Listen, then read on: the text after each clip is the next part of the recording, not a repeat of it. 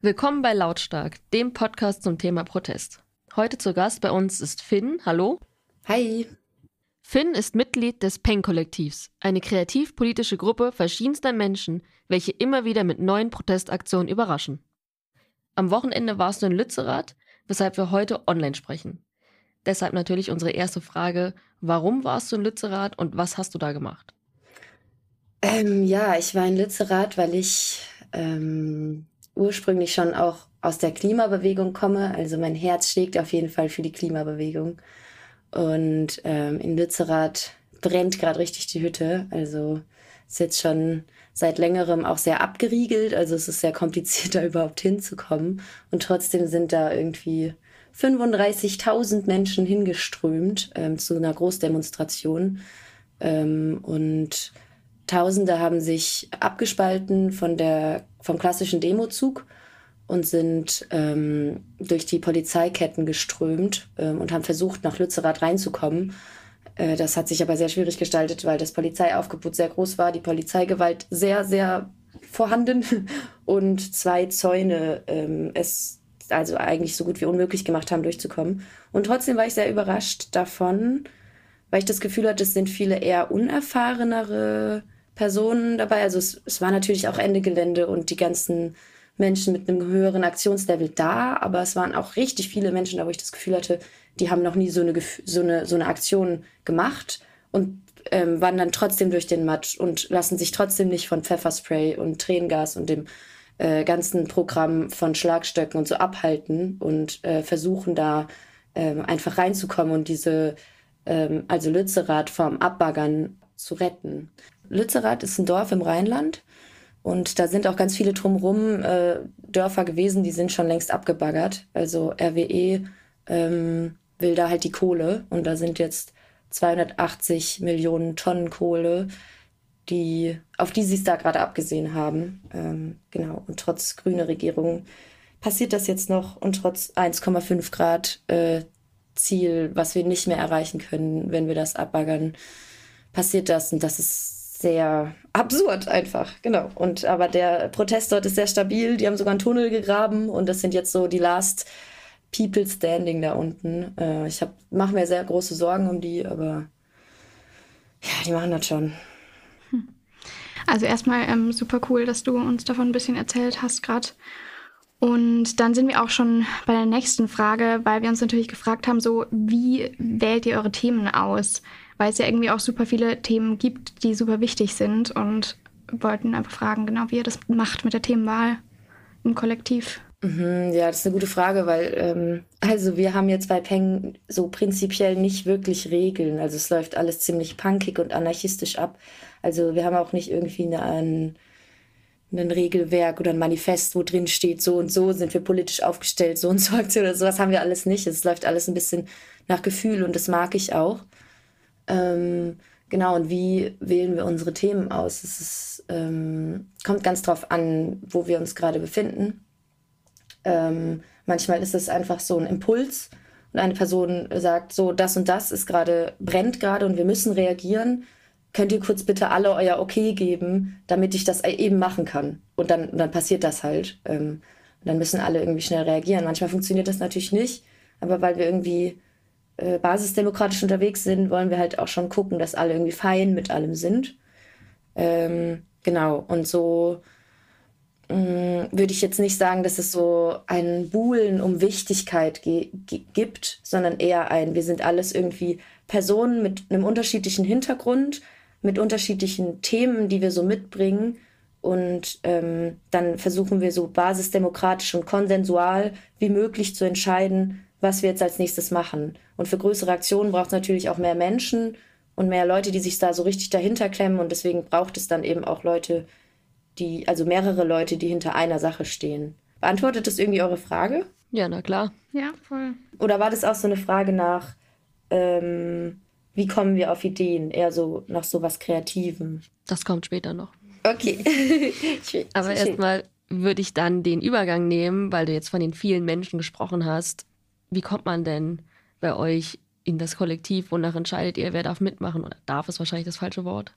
Ähm, Ja, am liebsten würde ich sowas sagen wie, wir sind alle Peng und irgendwie äh, ist das, soll das eine große Massenbewegung sein und so weiter. Aber ähm, also ist es auch und wir machen ja auch viele Aktionen, die irgendwie, wo die Massen ähm, ja losstürmen und irgendwie Tempolimits äh, kleben und so. Und da geht es auch ganz klar darum, da keine Hierarchie aufzumachen und zu sagen, irgendwie, wir sind jetzt hier das Kollektiv, was bestimmt, wie es abläuft. Ähm, aber das ist auch ganz schwierig, weil man braucht natürlich auch irgendwie eine Art Struktur, ähm, wo jetzt nicht Millionen Menschen irgendwie äh, was entscheiden können oder so. Ähm, ja, deswegen würde ich auch gerne einen Witz machen. Wir haben ein Aufnahmeritual mit Mutproben, äh, wo wir Cops irgendwie ärgern oder Konzernchefs oder irgendwelche Aufgaben, wo wir uns verkleiden müssen und irgendwie wie, wie jemand, der ganz viel Geld und Macht hat, aber so, so, so ist es jetzt nicht abgelaufen. Ich muss ehrlich sein. Ich war einfach nur bei einem Workshop ähm, bei mir in der Nähe, äh, weil ich halt auch vorher schon Kunst und auch Aktivismus betrieben habe und das irgendwie mehr zusammendenken wollte und ähm, das Pen-Kollektiv für mich schon immer Vorbild war, in, in genau dieser Art zu denken und in dieser subversiven Kunst und aber auch nicht zu elitär irgendwie. Ich fand das immer cool oder hatte immer das Gefühl, dass sie auf dem Boden sind und dass das so eine wabernde, anonyme Masse ist, die was bewegen kann. Und ähm, das war für mich das Allergrößte zu überlegen, da mitmachen zu dürfen. Ich habe natürlich nicht damit gerechnet, aber ähm, irgendwie haben wir dann da den Workshop gemacht und ähm, gelernt so ein bisschen, also ganz viele Taktiken gelernt, wie können wir, ähm, wie kommt man auf Ideen, wie, wie macht man so eine Kampagne und wie, ähm, wie läuft das alles ab und was kommt als nächstes und so. Ähm, ja, und dann fanden die mich irgendwie cool und haben halt irgendwie gefragt, ey, wir brauchen noch Flinter-Personen ähm, unbedingt und suchen gerade, ähm, hast du Bock? Also im Endeffekt war es eine Mischung jetzt bei mir persönlich aus Glück und irgendwie zur richtigen Zeit am richtigen Ort sein. Ähm, ja, es war dann alles noch mal ein bisschen verpeilt, ähm, weil die so zwischenzeitlich nicht so gut erreichbar waren und ich eben auch nicht, weil Handy und bla. Und dann, ja, aber dann bin ich irgendwie, habe ich es geschafft, spontan zu diesem Vernetzungstreffen zu kommen und habe richtig tolle Leute kennengelernt und hatte irgendwie da voll den intensiven, krassen Tag und da haben wir noch mal voll viel zusammen gearbeitet und voll viel ausgeheckt und äh, es hat mega Bock gemacht und dann kam einfach die Info, dass ich dabei sein kann. Voll spannend, ähm, irgendwie so einen tieferen Einblick auch nochmal zu bekommen. Ähm, du hast jetzt vorher auch von Kunst geredet und da würde ich, äh, oder wäre unsere Frage auch irgendwie so, das ist ja alles so ein kreativer Bereich und wie das sich an den Workshops auch anhört, ist auch sehr kreativ alles. Und wie würdest du oder wie würdet ihr denn überhaupt kreativ definieren in, in, in, eurer in eure, euren Protestaktionen? Also die Kreativität ist jetzt natürlich nicht nur ähm, wichtig, weil wir irgendwie Bock drauf haben, also auch, aber auch, weil das ein wichtiges Mittel ist, um uns zu verteidigen. Also unsere Aktionen hangeln sich ja oft irgendwie an, am Rande der Legalität und da ist die Kunstfreiheit unser wichtigstes Gut, um uns zu verteidigen. Ähm, genau, und deswegen ist es halt immer wichtig, dass wir nicht nur eine komplett stumpfe Aktion machen, die vielleicht funktioniert und die vielleicht irgendwie auf einem aktivistischen Ding ist und irgendwie vielleicht viele Leute mobilisieren könnte, aber es muss auch irgendwie immer noch, noch ein subversiver, künstlerischer ähm, Moment da drin sein, ähm, damit wir es eben auch immer noch Kunst nennen können und immer noch ähm, mit Kunstfreiheit verteidigen können. War das die Frage? Voll. Und das ja. hat tatsächlich auch schon die nächste Frage vorweggenommen, warum ihr euch eigentlich für den kreativen Protest entschieden habt. Und das ist total spannend, weil wir eben genau deswegen euch auch so interessant fanden und deshalb euch angefragt haben. Deswegen würde ich dann mal weitergehen. Wir haben bei der Recherche natürlich uns eure Internetseite angeschaut und noch genauer angeschaut. Und man muss ja sagen, dass die ja sehr liebevoll gestaltet ist. Also Props an denjenigen, der diese Texte schreibt. Mhm. Fanden wir sehr großartig. Uns ist aber aufgefallen, dass ihr auf Social Media gar nicht mal so aktiv seid, auch wenig Accounts habt. Und haben uns gefragt, wie das kommt, weil eigentlich ist ja heute nichts wichtiger als die Medienpräsenz. Aber für euch scheint das gar nicht so wichtig zu sein. Boah, doch, das ist mega wichtig. Wir haben einfach nur zu wenig ähm, Kapazitäten. Also ähm, es ist total wichtig, was du sagst auch. Und wenn wir das Internet irgendwie den rechten Trollen überlassen, dann sind wir echt am Arsch. Deswegen ähm, ja, versuche ich mich auch in letzter Zeit viel um Instagram zu kümmern, aber ihr könnt euch ja vorstellen, wenn ich irgendwie in Lützerath an der Kante stehe, das Netz komplett überlastet ist und irgendwie ähm, überall Polizeirangelei ist und so, ähm, das halt auch Mittel, also ja, einfach ein bisschen schwierig ist, ähm, dann noch Insta-Videos zu drehen. Ich habe aber mein Bestes gegeben, also guckt gerne jetzt mal bei Insta rein. Ich habe alles getan, äh, um ein bisschen ähm, Aufklärungsarbeit zu machen, zumindest mal.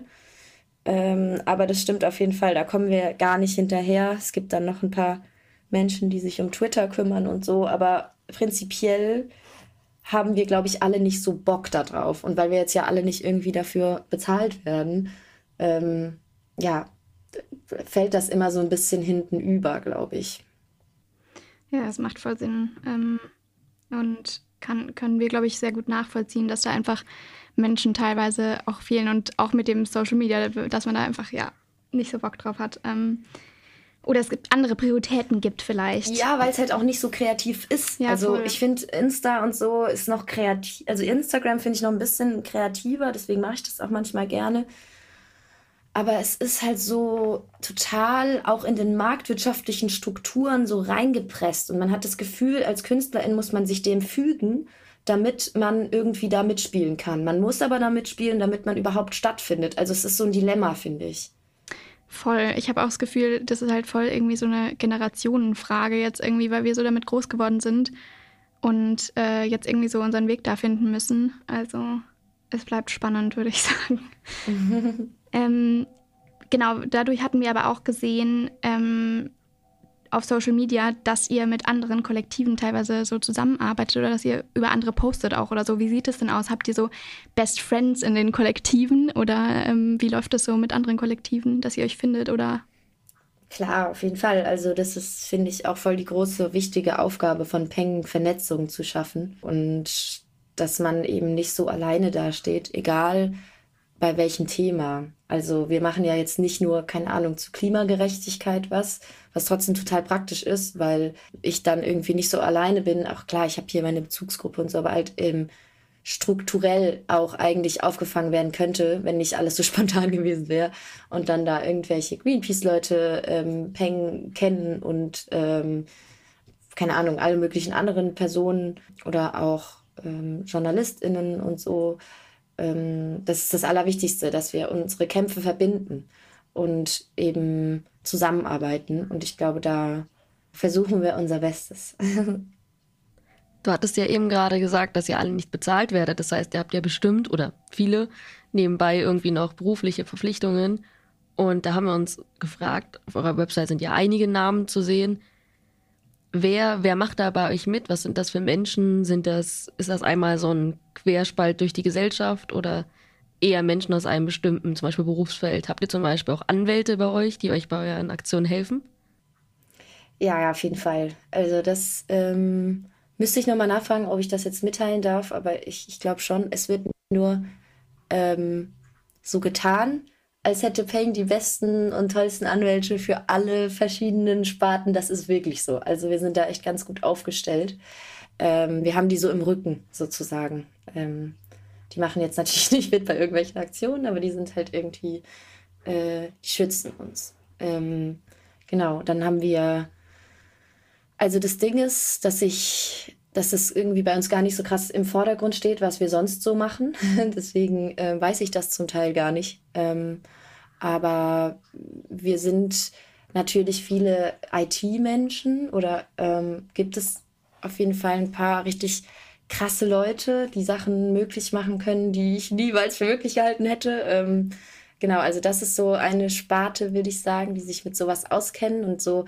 Also was, was ich so ein bisschen auch dachte, als ich alle so kennengelernt habe, war ich so, das sind irgendwie auf der einen Seite die allercoolsten und auf der anderen Seite so mega die Nerds. also die kennen sich dann mit irgendwie Sachen total gut aus. Also es sind natürlich auch irgendwie Menschen, die dem Journalismus nahestehen. Ähm, dann sind es Menschen, die aus der Kunst kommen, ähm, ganz doll. Und dann gibt es natürlich auch Menschen, die eher stärker aus dem Aktivismus kommen. Ähm, genau. Und dann gibt es natürlich, keine Ahnung, Menschen, die studieren. Dann gibt es Menschen, die äh, ganz normale Jobs haben. Ähm, HandwerkerInnen gibt es auch. Und irgendwie ähm, alles Mögliche eigentlich. Es ist schwer, da jetzt eine Sparte zu finden, würde ich sagen. Und das finde ich auch gut. Voll. Ähm, ich finde, oder wir finden es auch spannend, ähm, die Frage dann, dadurch, dass das Team von euch so divers ist, ist es auch wichtig, damit irgendwie, damit das so ein bisschen die Gesellschaft widerspiegelt? Ist es auch ein Hintergrund davon oder passiert es auch einfach, weil ihr einfach divers sein möchtet im Team, damit, damit ihr viel bewegen könnt gemeinsam? Also ich finde es mega wichtig, divers zu sein, weil wir und, und ähm, also das stimmt nicht ganz. Ich finde, wir könnten noch diverser sein. Also ähm, und da arbeiten wir auch dran. Ähm, ja, aber das ist ja auch irgendwie oft so bei sozialen Bewegungen oder jetzt zum Beispiel auch in der Klimagerechtigkeitsbewegung, dass die sehr weiß ist zum Beispiel. Und dann da immer die Frage ist, ja, okay, woran liegt das? Ja gut, weil wir halt alle irgendwie unseren Rassismus noch aufarbeiten müssen, weil wir halt gucken müssen, dass wir einen sicheren Raum für Personen bieten. Und ähm, weil diese Personen sowieso mega viel, also jetzt in dem Fall von Rassismus betroffen sind, ähm, dass die dass wir den Personen nicht sagen können, ey du, du bist doch schwarz, geh mal auf eine Rasse äh, gegen Antirassismus-Demo, kümmere dich jetzt mal darum. Nein. Also ich finde, da haben wir auch eine Verantwortung mitzukämpfen und das nicht abzugeben. Und gleichzeitig haben wir die Verantwortung, Diversität abzubilden, wie du es gesagt hast, und Leute mit ins Boot zu holen und irgendwie ähm, eine diverse Gruppe zu sein, vor allem um halt verschiedene Perspektiven zu haben. Also wir hatten jetzt wirklich lange genug die Perspektive des alten weißen Cis-Mannes, der irgendwie, ähm, ja, also auf seinen Privilegien sitzen bleibt und andere unterdrückt. Also jetzt so ganz platt gesagt. It's enough.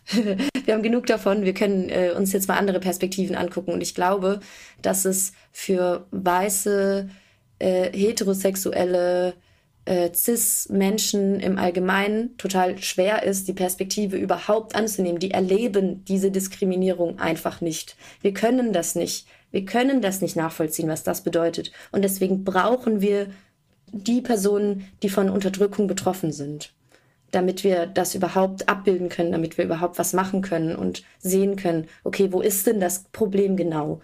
Und damit wir auch betroffenen Personen irgendwie tatsächlich helfen und nicht denen noch ein Bein stellen, weil sie dann, keine Ahnung, irgendwie voll ähm, auf einmal von ganz viel Öffentlichkeit zum Beispiel ähm, so ähm, betroffen sind und da eigentlich gar keinen Bock drauf haben oder so. Also da muss man immer voll gut gucken, dass wir irgendwie da nicht zu White Saviors werden. Ich glaube, da können wir alle zustimmen. Ihr bietet ja auch Workshops an, die hattest du auch schon erwähnt. Und ihr bietet unter anderem Workshops zum Erschaffen eigener Fake-Identitäten an. Warum macht ihr euch diese Fake-Identitäten? Ähm, ja, also zuallererst, um uns zu schützen, aber eigentlich ist es auch einfach, um Verwirrung zu stiften. also ähm, wir müssen es ja jetzt irgendwie dem Verfassungsschutz und Co. nicht ganz so leicht machen, sagen wir es mal so.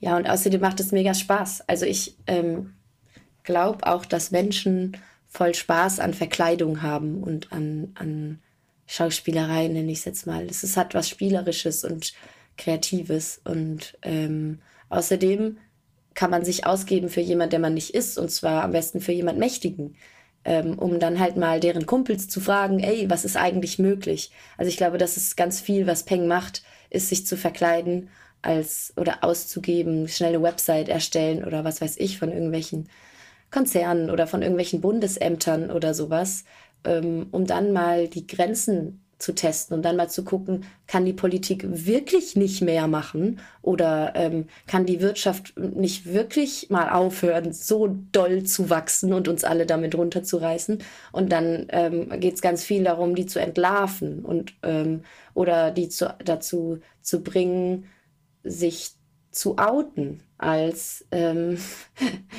ähm, gierig vielleicht und als ähm, ja einfach ähm, ja und auch das System zu entlarven, nicht nur Personen. Also es geht da eher darum, ähm, was Strukturelles zu entlarven.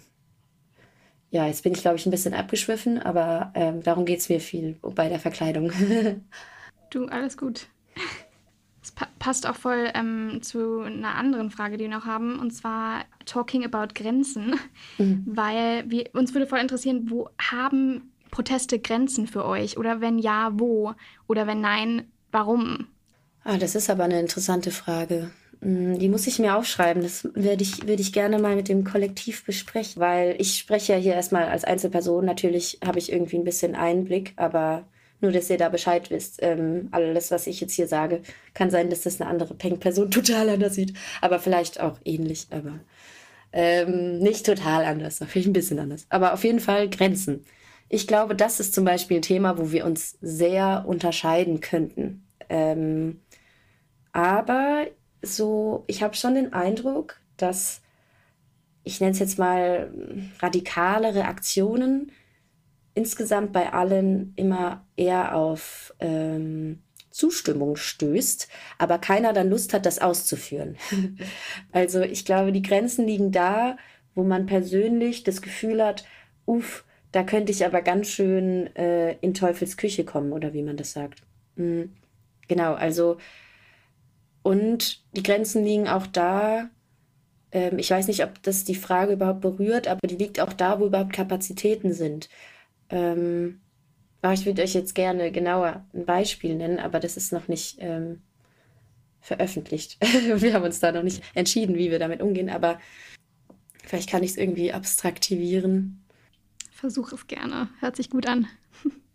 also wir haben ähm, eine kleine Aktion eigentlich gehabt. Ähm, da ging es um Grenzen in Bayern, also um Ländergrenzen jetzt. ähm, genau, und da hat eine Person relativ easy und schnell einfach ein Plakat entwickelt und da stand drauf, diese Grenze existiert nicht auf verschiedenen Sprachen, mit dem Bundesadler drauf und so und ähm, einem verfälschten Logo äh, vom, von der EU. Und das war direkt an der Grenze von Bayern in Bayerisch Gmein. Ähm, die Straße hieß sogar Grenzstraße. Ähm, und das wurde abgerissen, obwohl ähm, wir diese Flächen ganz legal gemietet haben. Es gab überhaupt keinen Grund, das abzureißen. Dann war zwischenzeitlich nicht klar, wer hat das denn abgerissen. Und dann wurde klar, dass das die Polizei war. Ähm, und jetzt ermittelt die Polizei gegen sich selbst. Also, weil die Polizei darf ja nur eingreifen, wenn, ähm, wenn entweder Not am Mann ist und irgendwie, ne, jetzt sofort irgendwie, aber da ist ja jetzt niemand irgendwie zu Schaden gekommen bei dieser Kunst, das ist ja Kunst einfach. Ähm, oder wenn die Judikative, äh, also das Gericht, äh, der Polizei vorschreibt, äh, was jetzt zu tun ist, so wie bei Lützerath oder so. Ähm, oder ist jetzt so wie, ja, also jedenfalls ähm, ist es voll absurd, dass sie das abgerissen haben. Und aus einer sehr kleinen Aktion wurde plötzlich ein, eine riesige Sache, ähm, weil die Polizei sich zum Spielball unseres Spiels gemacht hat, witzigerweise. Ähm, und dadurch haben wir noch viel mehr Aufmerksamkeit dafür bekommen.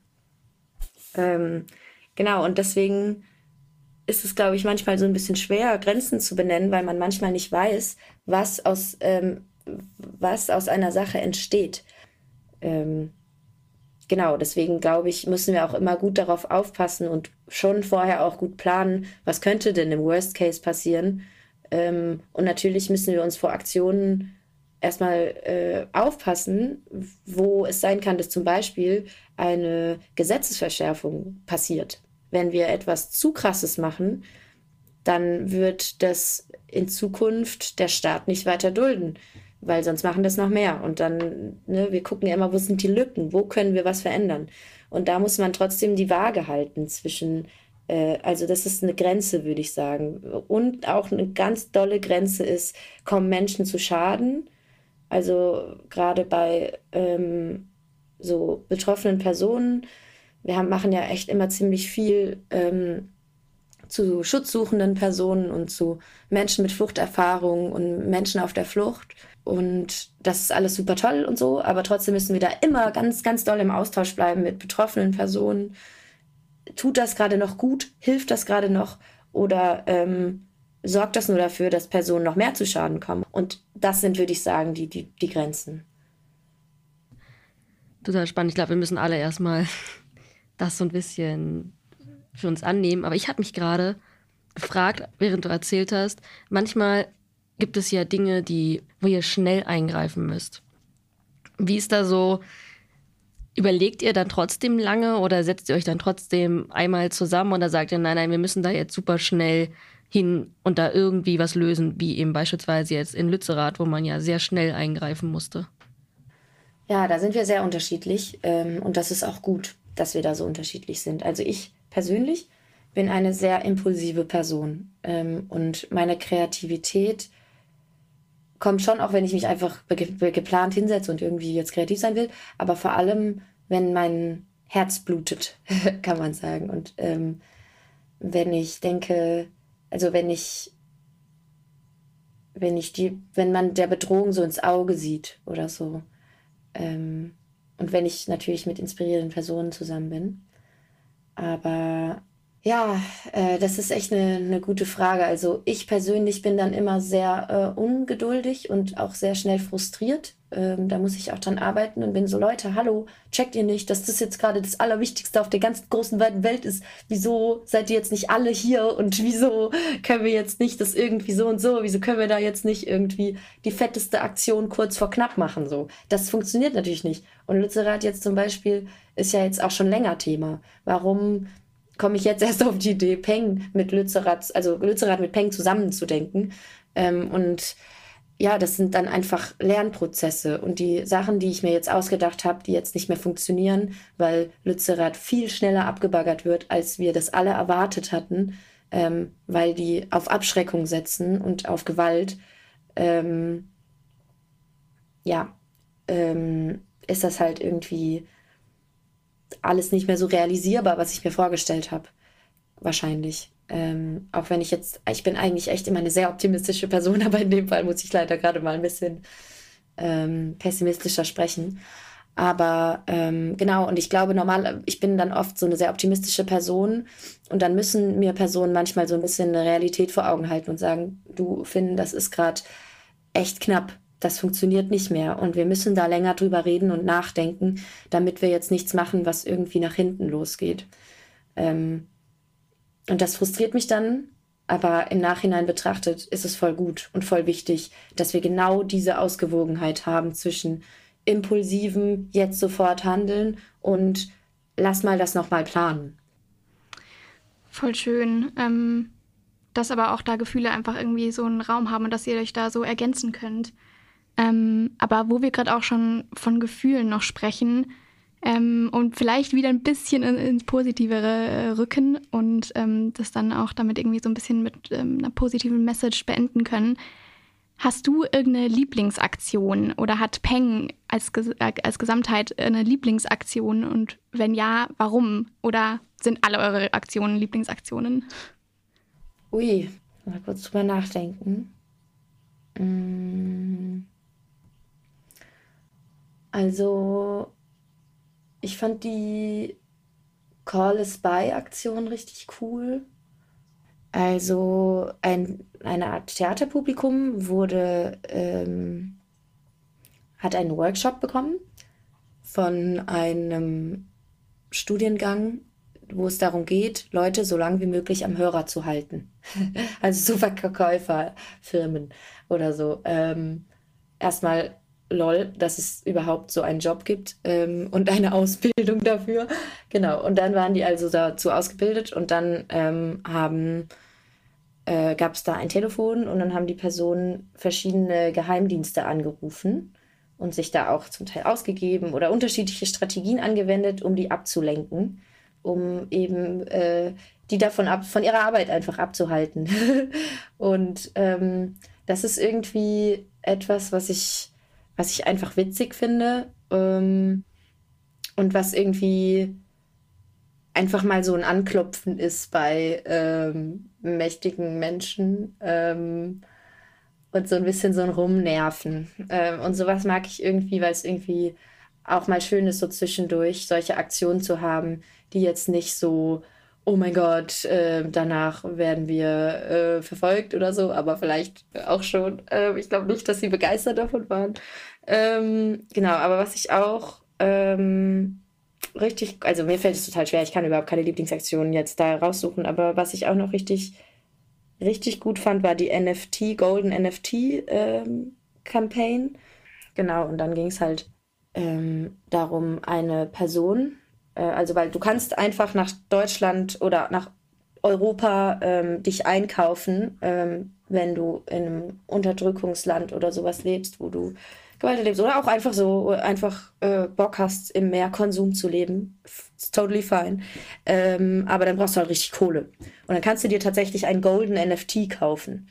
Ähm, und deswegen haben wir ähm, sehr, sehr, also es war eine sehr große Aktion, sehr groß dazu aufgerufen, ähm, von verschiedenen KünstlerInnen, wie zum Beispiel Sibylle Berg und so weiter, ähm, Kunstwerke zu kaufen und äh, vor allem einfach für diese Aktion zu spenden, damit wir äh, die Familie von einer Person nach Deutschland holen können. Ähm, auf jeden Fall hat es zwar nicht funktioniert, also wir haben richtig viel Geld gesammelt, aber ähm, es hat riesige Wellen geschlagen. Es hat es ähm, offensichtlich gemacht, wie unfair das ist. Also, dass einfach Menschen mit Geld hier ähm, willkommen sind und äh, Menschen, die vor Tod und, und so äh, Vertreibung und äh, politischer Verfolgung fliehen, äh, die lassen wir halt im Mittelmeer ertrinken und treten noch mal ein bisschen nach. Ähm, und eine ähnlich, also nicht ähnlich, aber so was in die Richtung geht, war ja dieses Video, wo wir so uns so ein bisschen ausgegeben haben als äh, Bundesregierung und ähm, vor allem als Horst Seehofer dass wir ähm, halt quasi gesagt haben, alle äh, fliehenden Personen sind willkommen und so weiter. Und dieses, ähm, also da haben wir quasi so getan, als wäre das ein Projekt von der Regierung. Ähm, und das ist richtig lange her.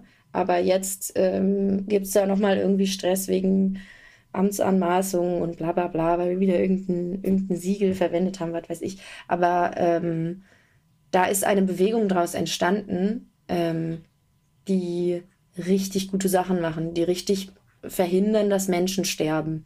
Ähm, genau, die jetzt einfach quasi, ohne dass wir da noch groß was zufügen müssen, äh, einfach ihr Ding machen. Und jetzt, also einfach, also wir sind natürlich im regelmäßigen Austausch und so, aber also das ist riesig geworden und das gibt es jetzt in so vielen Städten. Und das sind, glaube ich, Aktionen, die dann halt echt richtig funktioniert haben.